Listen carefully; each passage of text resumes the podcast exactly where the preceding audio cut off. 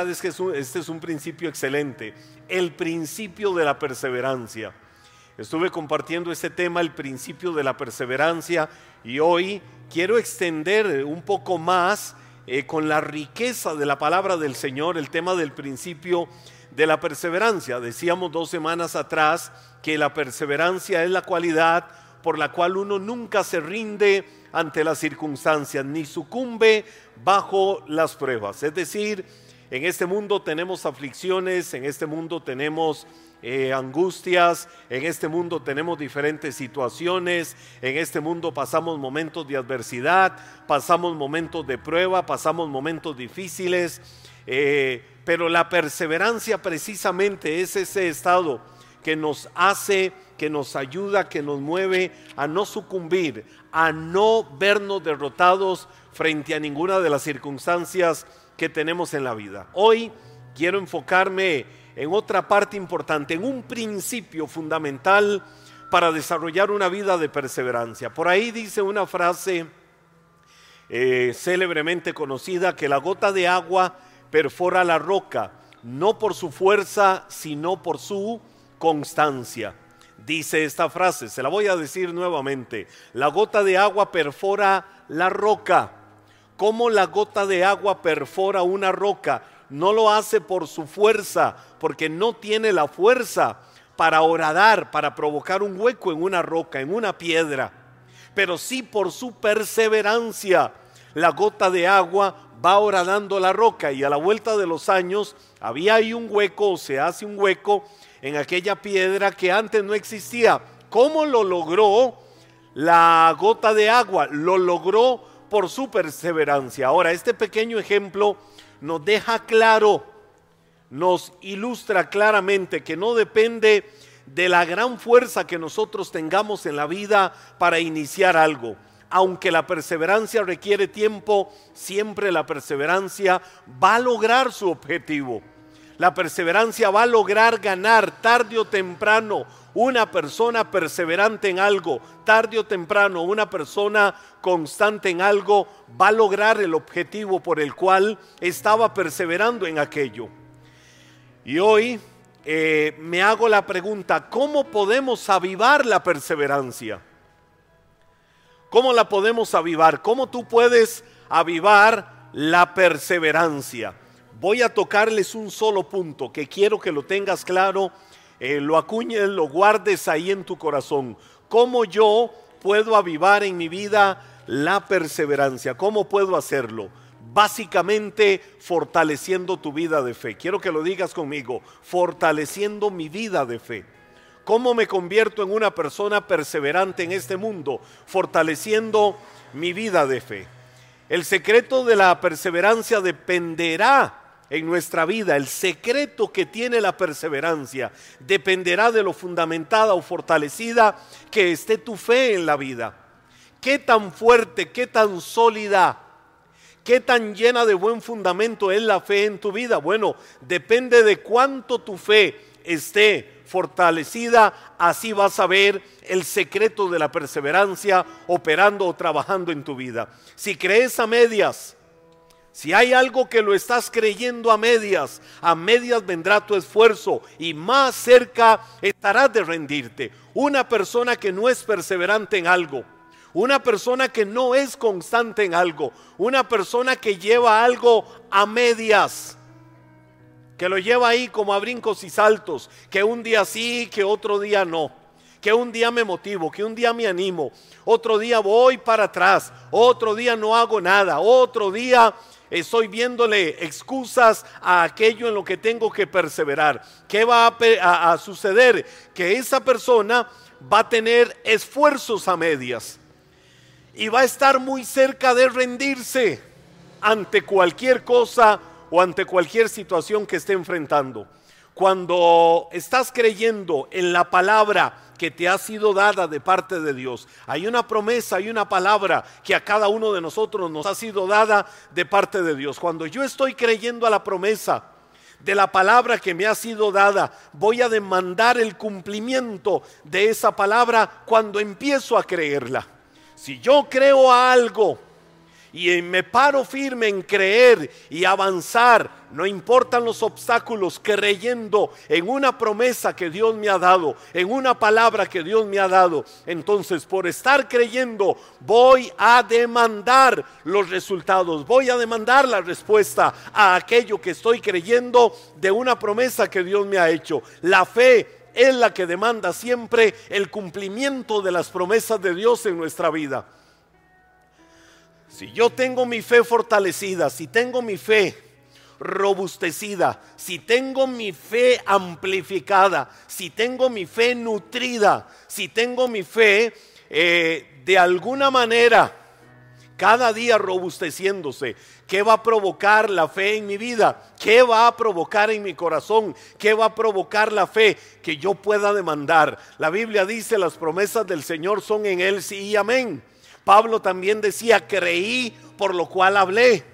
Es decir, yo creo en esas promesas de Dios. Yo creo en que Dios cumple su palabra. Yo creo que Dios cumple lo que ha prometido. Y porque yo creo que Dios cumple lo que ha prometido, puedo venir y decir, Señor, yo confieso que voy a ver tu milagro. Yo confieso que voy a ver la respuesta. Yo confieso que tú vas a hacer, Señor, lo que yo he estado esperando. Porque lo estoy creyendo en mi corazón. Es que lo estoy hablando. Y aunque mis ojos en el momento no lo vean, sé que lo voy a llegar a ver porque fue una promesa tuya a mi vida y yo sigo avanzando, aunque al presente no lo vea, pero voy a ver cumplida la promesa y lo que Dios me ha prometido para mi vida.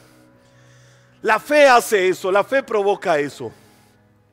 Ahora, veamos ejemplos en la Biblia. Hay un ejemplo que es el de la parábola del juez injusto y la mujer viuda.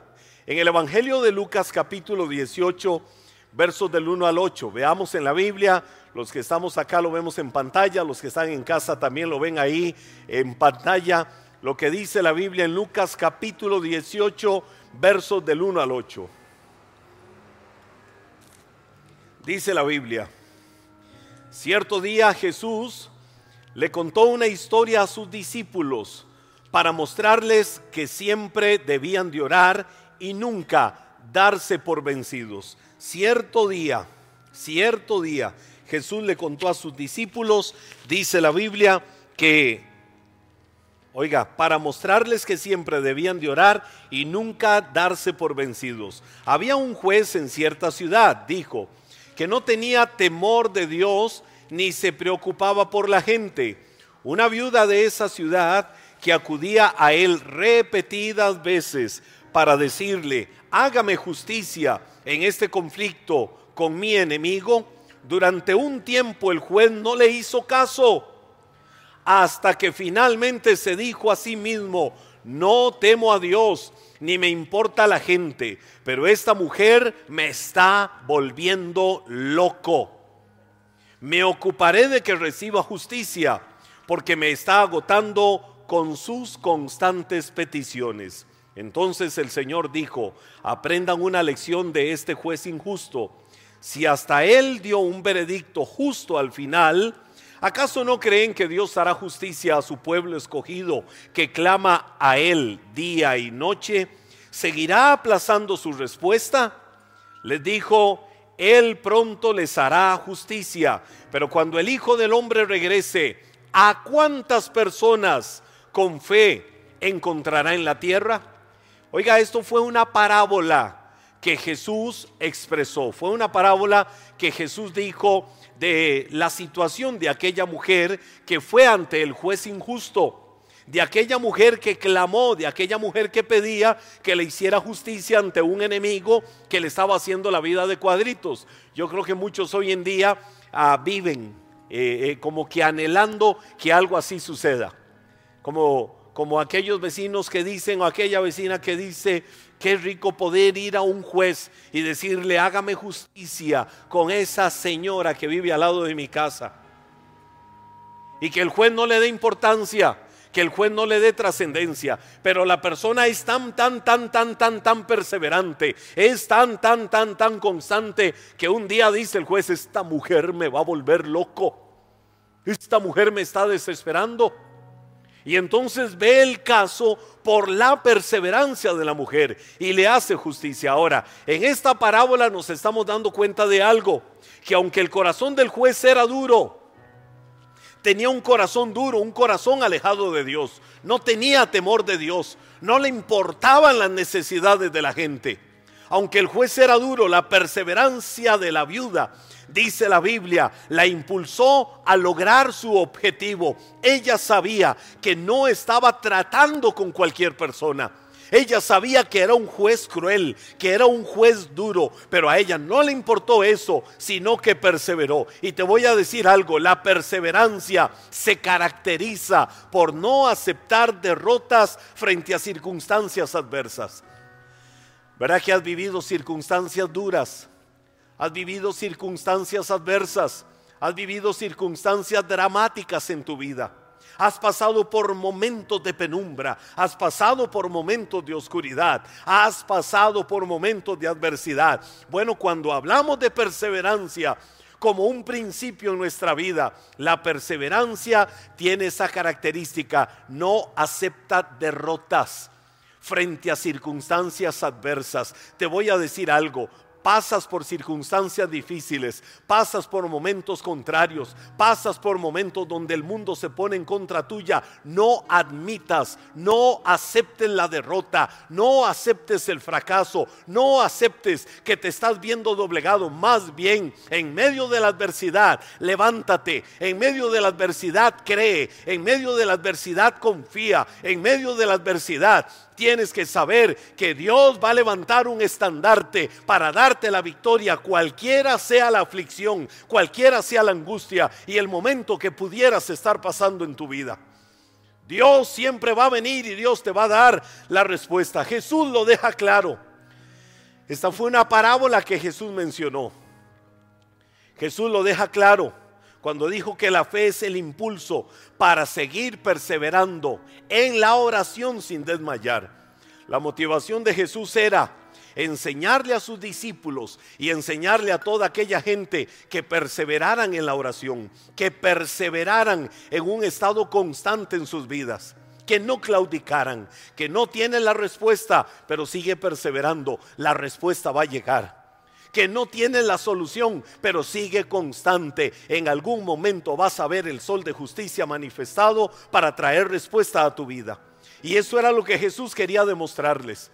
Que la fe, cuando nosotros oramos, se convierte en un estado a favor de nuestra vida para darnos la respuesta. Y te voy a decir algo, la fe se nutre en la perseverancia, aunque todo parezca perdido, aunque sientas que todo está perdido, la fe de tu corazón se va a nutrir en la perseverancia. No te rindas, no te rindas, dilo conmigo, no me rendiré, dilo, no me voy a rendir, no voy a ceder, no me voy a dejar doblegar.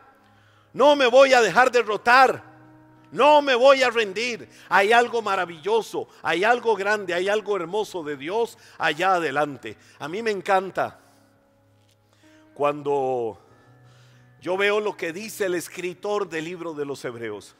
Ayer, ayer me hacían una entrevista este, para una página, es una página deportiva, y andaban buscando eh, a algún pastor o algún sacerdote eh, que le gustara correr.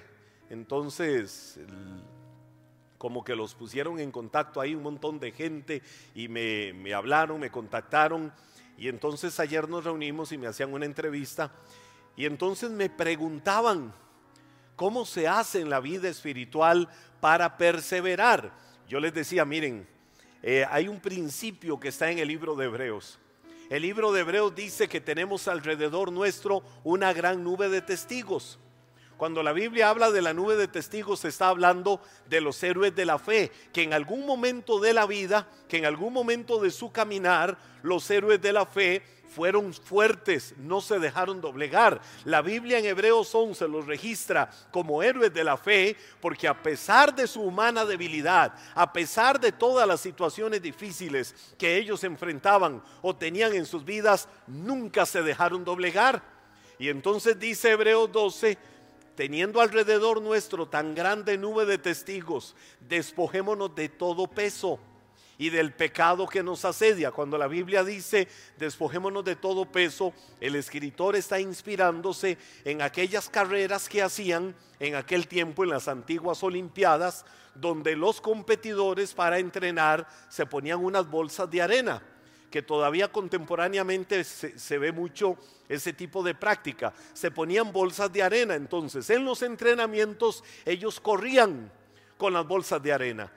Al correr con las bolsas de arena, ¿qué sucedía? Eran más lentos, no iban a poder desarrollar toda la fuerza que ellos necesitaban.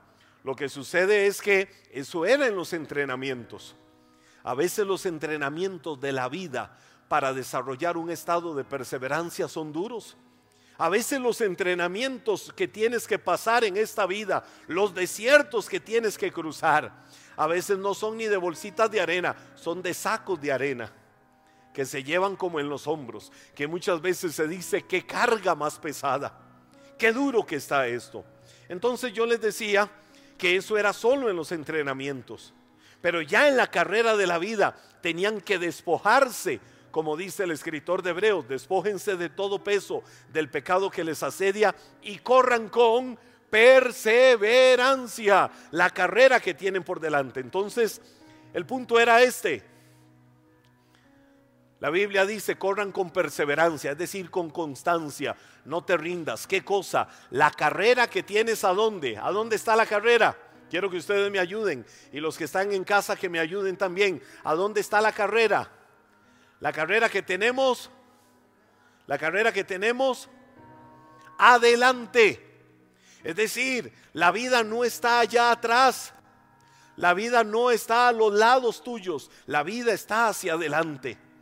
¿Qué significa? Que cuando estés buscando una respuesta a todo lo que necesites, cuando estés buscando las claves del éxito, cuando estés buscando cómo triunfar en las diferentes situaciones, hacia dónde tienes que correr la carrera de tu vida, siempre hay un norte hacia el que tienes que dirigirte. Y dice la Biblia ahí mismo, puestos los ojos en Jesús.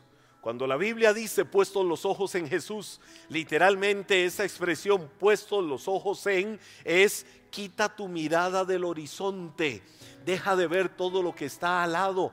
Deja de ver a los hombres. Deja de ver la humanidad de los demás. Aleluya. Deja de ver la humanidad de las personas cerca tuyo. Deja de ver eh, las cosas que otros hacen.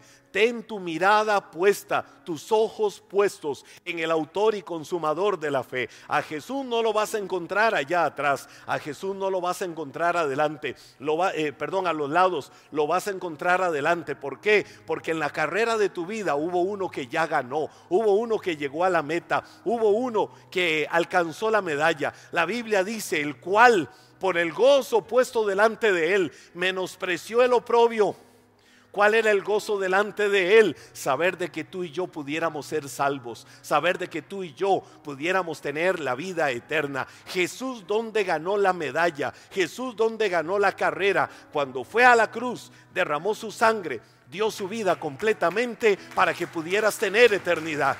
Ahí ganó la carrera. Ahí fue donde ganó la carrera Jesús. Entonces, donde yo desarrollo el estado de perseverancia en que no importa lo difícil que sea la carrera de la vida, no importa lo difícil que sea lo que me encuentre en el camino, voy a tener mi mirada puesta en aquel campeón, en aquel que ya ganó, en aquel que está sentado en su trono, en aquel que doblegó al pecado y a la muerte para darnos a nosotros la vida eterna. La Biblia dice en Efesios ¿Dónde está Cristo hoy? ¿Dónde está Cristo hoy? Sentado en los lugares celestiales, sentado en los lugares celestiales. ¿Qué dice el mismo libro de Hebreos? Que a nosotros el Padre también nos resucitó. Y cuando nos resucitó, nos dio vida juntamente con Cristo y nos hizo sentar, ¿saben a dónde? No en la ruina, no en la miseria, no en la muerte, no en la desgracia, no en la desesperación, no en ninguna forma de mal. Nos hizo sentar juntamente con Cristo. Por fe nos hizo sentar juntamente con Cristo en los lugares celestiales. Yo no soy aquel que está sentado en los lugares de miseria, de ruina y de desgracia, que el mundo por muchos años quiso sentarme. Tú no eres el resultado de lo que el mundo haya puesto en tu vida, tú eres el resultado de lo que Dios en su palabra dice. Y en su palabra dice que estás sentado juntamente con Cristo en los lugares celestiales. Ahí es donde te tienes que ver y ahí es donde tienes que estar posicionado.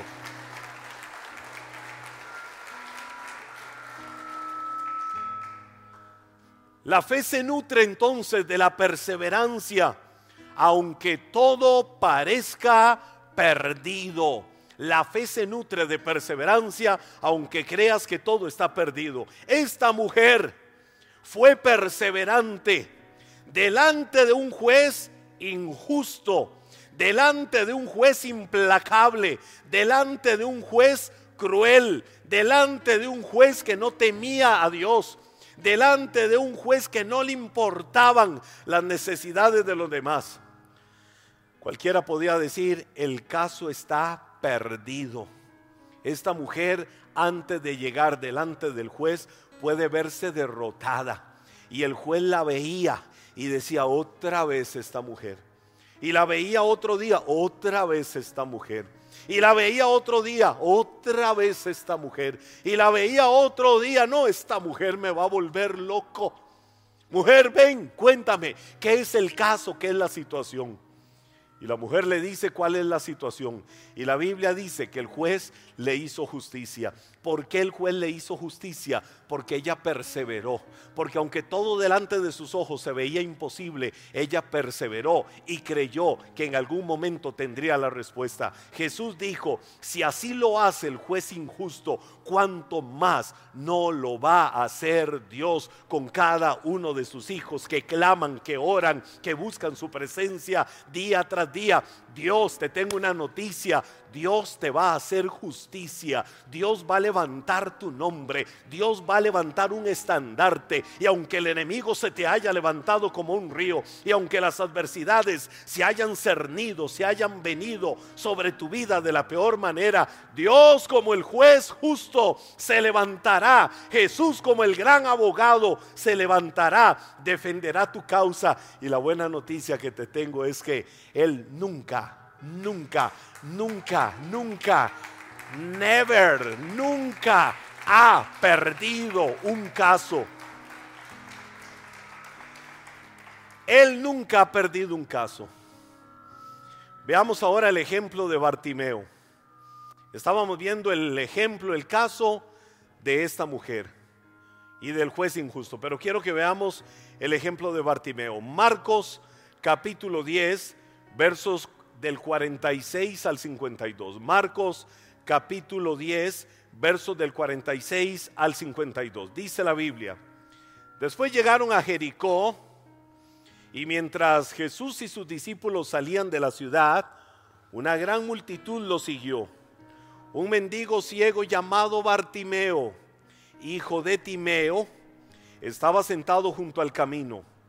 Cuando Bartimeo oyó que Jesús de Nazaret estaba cerca, comenzó a gritar, Jesús, hijo de David, ten compasión de mí. Cállate.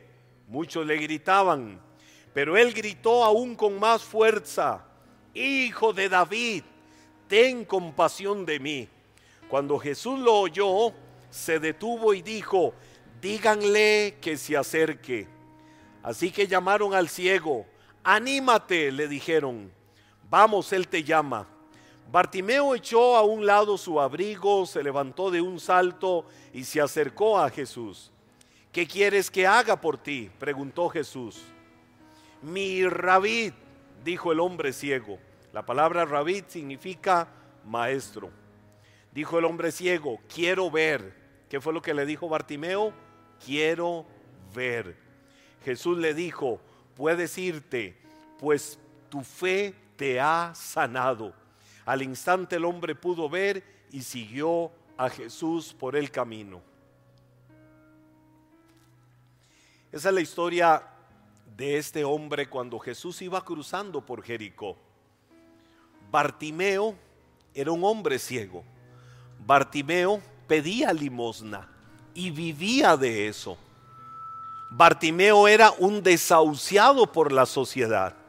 Ahora, yo te hago la pregunta, ¿qué hubiera pasado si Bartimeo no hubiera insistido en detener a Jesús? Si a Bartimeo si a Bartimeo le hubieran dicho, si a Bartimeo le hubieran dicho, yo creo que ahora sí ya me llegó sonido. Si a Bartimeo le hubieran dicho en aquel momento, ya, ni siquiera lo molestes, él no te va a dar importancia, él no te va a ayudar. Y Bartimeo se rinde. ¿Qué hubiera pasado si Bartimeo se, se rinde? Sencillamente no recibe su milagro.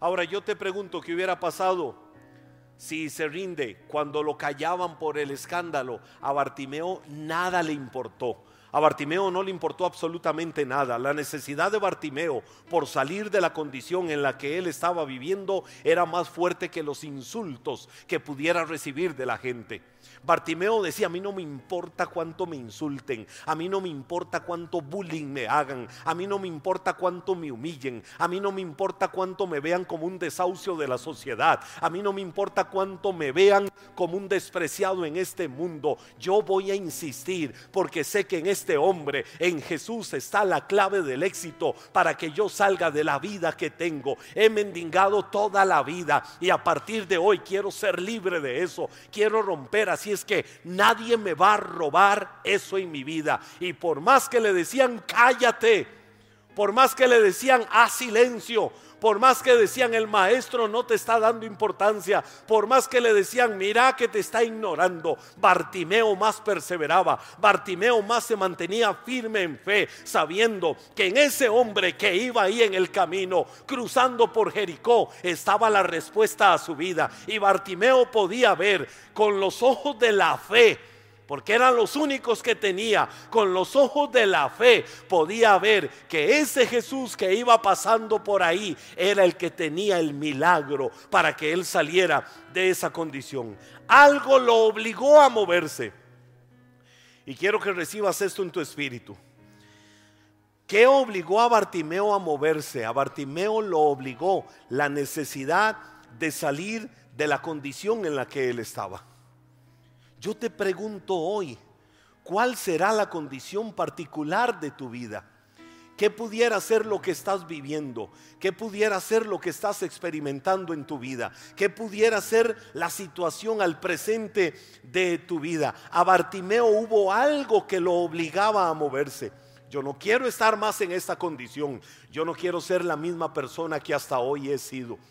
Pero para dejar de ser quien hoy soy, para dejar de ser quien hasta hoy he sido en mi vida, el desahucio, el desprecio de la sociedad, el humillado por todos los demás, tengo que activarme, tengo que empezar a hacer algo, tengo que moverme. Las aguas de los ríos de agua viva comenzaron a moverse en el interior de Bartimeo. Eso es como los que iban al pozo Recuerdas que la Biblia dice que de cuando en cuando las aguas se movían porque un ángel las sacudía. Apenas el ángel llegaba y movía, el ángel sacudía las aguas. ¿Qué sucedía? Los, los, los, los cojos iban, corrían como si no estuvieran cojos para llegar a las aguas, para recibir sanidad. Los ciegos también se movían como si estuvieran viendo para llegar a recibir su milagro. Aquel hombre paralítico que por muchos años estaba ahí, quiso moverse para ir a recibir su milagro, pero como quiera que sea, se mantuvo mucho tiempo ahí creyendo que en algún momento recibiría el milagro. ¿Cuándo sucedió eso? Cuando las aguas se movieron. Es el momento para que diga Dios, las aguas de tu espíritu en mi vida van a empezar a moverse ya, porque yo quiero ver respuestas tuyas, porque yo quiero salir de la condición en la que he estado hasta el día de hoy. Quiero ser ese Bartimeo, que algo me obligue a moverme. En Bartimeo era la necesidad de salir de la condición en la que estaba. Y te voy a decir, la necesidad de algo nos va a impulsar a tener acciones desafiantes de fe que provocarán resultados. ¿Qué necesidad hay en tu vida? ¿Qué necesidad tienes hoy? La necesidad de algo es la que te tiene que impulsar a tener acciones a tener acciones desafiantes que te provoquen una fe que te dé resultados de parte de Dios en tu vida. Donde hay movimiento, hay vida. Esa frase me encanta. La escuché y la acuñé. Donde hay movimiento hay vida. Es el momento de que haya movimiento en tu vida. No te estanques, no te detengas. Hay situaciones en la vida que te van a impulsar a hacer algo fuera de lo común. Hay situaciones que pudieras tener en tu vida que son las que te tienen que obligar a hacer cosas fuera de lo común, pero por creerle a Dios vas a alcanzar lo que pediste. A veces estamos cruzados de brazos y decimos, la verdad es que todo está muy bonito. La verdad es que no tengo problemas. La verdad es que en la iglesia todo está tranquilo. La verdad es que todo está en paz. La verdad es que qué rica la vida que estoy llevando. Cuidado, cuidado y esa pasividad, cuidado y ese estado donde no te estás moviendo y crees que todo está tranquilo, te está haciendo entrar en un dormitar. Te está haciendo entrar en un estado de pereza. Es el tiempo de movernos. Di conmigo, es el tiempo de moverme. Es el tiempo de que empiecen a resucitar tus sueños. ¿Dónde están tus sueños? ¿Dónde están tus metas? ¿Dónde está ese negocio? ¿Dónde está esa empresa que has querido levantar? ¿Qué se hizo esa empresa que hace mucho soñaste con levantar? ¿Qué se hizo ese negocio? ¿Qué se hizo ese desarrollo, esa visión que tenías? ¿Dónde la dejaste botada? ¿Qué se hizo tu crecimiento espiritual? ¿Qué se hizo esa pasión por la Biblia? ¿O habrá una pasión por tantas otras cosas? Y a la vuelta de mucho tiempo te acordás y decís, hace cuánto no voy a la Biblia. Oiga, ahora, ayer meditaba y decía, Señor, qué increíble que es todo ahora. Estaba viendo una, una dos Biblias, Biblias de imprenta eh, que tengo ahí al lado de mi computadora en mi oficina y veía la diferencia entre una y otra. Pero eso me hizo pensar y yo decía, Dios, qué increíble cómo han cambiado los tiempos. Antes, si la gente quería andar con una Biblia, tenía que andarla ahí debajo del brazo. Ahora, cualquier persona puede andar una Biblia por donde sea. Puede llegar al banco y sentarse y esperar a que le atiendan leyendo la Biblia, estudiando la Biblia. Puede ir en el autobús, puede ir en el taxi, puede estar donde quiera que ahí va a tener siempre la Biblia. ¿Dónde la va a tener? A mano.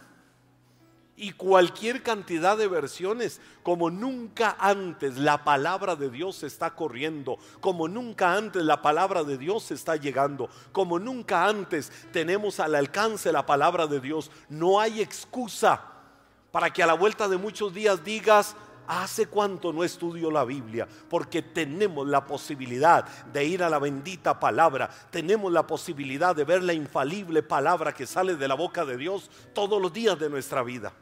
Y alimentarnos de sus verdades. Entonces, ¿hace cuánto abandonaste tu crecimiento espiritual? ¿Hace cuánto abandonaste tu compromiso con Dios? ¿Hace cuánto dejaste de perseverar en crecer y crecer y crecer? Que no siga siendo la misma persona. La perseverancia es ese estado que provoca que hoy seas una persona, pero dentro de un tiempo estés allá a otro nivel. Y todavía un tiempo más adelante estés todavía a otro nivel. Todavía más alto, todavía mejor. Porque la Biblia dice que la senda del justo es como la luz de la aurora, que va en aumento hasta que el día es perfecto. Bartimeo, Bartimeo insistió, él insistió Bartimeo perseveró para que Jesús se detuviera, porque él sabía que en Jesús estaba el final de su vida de mendigo. En Jesús está el final de la vida de derrota. En Jesús está el final de la vida mediocre. En Jesús está el final de la vida inestable. En Jesús está el final de una vida dominada por vicios y adicciones. En Jesús está el final de toda forma de ruina y de desgracia que pudieras arrastrar en esta vida. A partir del momento en que una persona persevera y se vuelve a buscar de Jesús, en ese momento va a encontrar la respuesta. Todos estaban ocupados en el alboroto. cállate Bartimeo.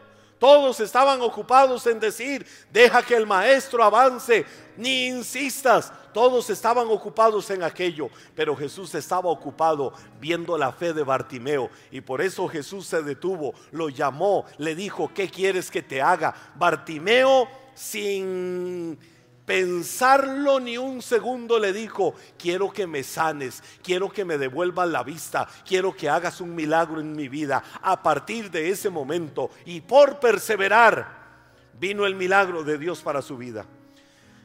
Te pregunto algo. ¿Te imaginas si Jesús se hubiera rendido al ir a la cruz?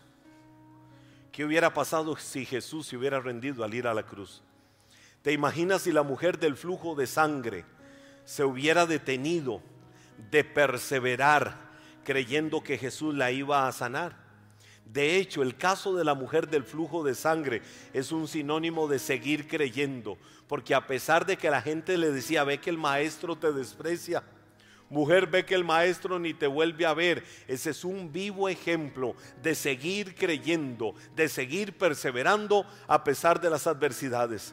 ¿Te imaginas si Josué y Caleb hubieran dejado de perseverar y se hubieran rendido al escuchar las noticias de los espías? Cuando los espías dijeron no se puede conquistar la tierra, no podemos entrar a tomar posesión de ella, eh, los gigantes que viven allá nos van a doblegar, nosotros somos como langostas, como grillos del desierto, no vamos a poder entrar a conquistar la tierra prometida. ¿Te imaginas si Josué se hubiera rendido? si Caleb hubiera dicho, tienen razón, pero Caleb se levantó y les dijo, el Señor va con nosotros. Y si el Señor va con nosotros, cualquier enemigo, por gigante que sea, será como pan comido. Y entonces se mantuvieron firmes y se mantuvieron perseverantes. Nunca se dejaron doblegar. Ellos entendieron que lo difícil no era el camino y a lo que Dios te llama hoy es a que sepas que lo difícil no es el camino, que lo difícil no es el tamaño de los gigantes que te puedas encontrar en el camino de tu vida, sino el tamaño y el poder que carga la promesa que Dios te ha hecho. Siempre será más grande el poder, siempre será más grande la promesa que Dios te ha hecho que lo que te encuentres en el camino como adversidad y cualquier gigante que te quiera obstaculizar el camino. Es el tiempo de avanzar, es el tiempo de levantar y es el tiempo de creerle a Dios. Nunca en mi vida yo he visto a alguien luchar por algo que no ha creído. Creer va más allá siempre de un decir, creer, creer para ver la gloria de Dios. Yo no quiero ver la gloria de Dios para creer, yo quiero creer para ver la gloria de Dios. Hoy no tienes que ver lo que Dios puede hacer para que creas en Él. Créele a Dios para que puedas ver su gloria. Creer es un, un continuo accionar. Es decir, creer es estar avanzando. Creer es mover las aguas para decirle Dios hace el milagro. Creer no es estar estático a ver si Dios hace algo. Creer y perseverar creyendo no es ver lo que Dios hace en otros y decir qué dichoso. No, creer es mover las aguas de mi vida para ver yo también el milagro de Dios, para ver yo también la respuesta de Dios. Y te voy a decir algo. Si desconectas lo que dices de lo que haces, estás dando a luz una mentira. Por eso hay personas que hoy en día dicen que creen en Dios, pero aún viven perdidos como si Dios no existiera, como si Dios no fuera real. Tus dichos van a revelar siempre tu voluntad, pero tus acciones revelan verdaderamente quién tú eres delante de Dios. Que sean tus acciones, que sea tu continuo avanzar lo que revele quién eres delante de Dios. Si Dios te ha llamado a perseverar en su palabra, no importa lo difícil que sea la situación que hoy pudieras estar viviendo.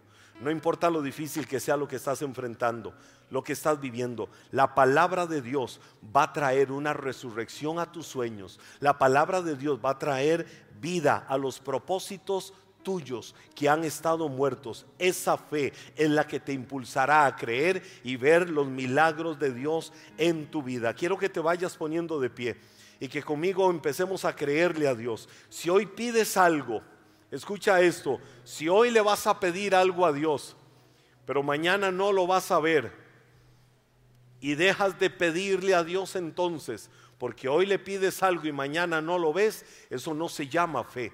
Pero si hoy le estás pidiendo algo a Dios, fe es que si hoy le estás pidiendo algo a Dios, aunque mañana no lo veas, fe es seguir pidiendo hasta ver el cumplimiento del milagro de Dios en tu vida.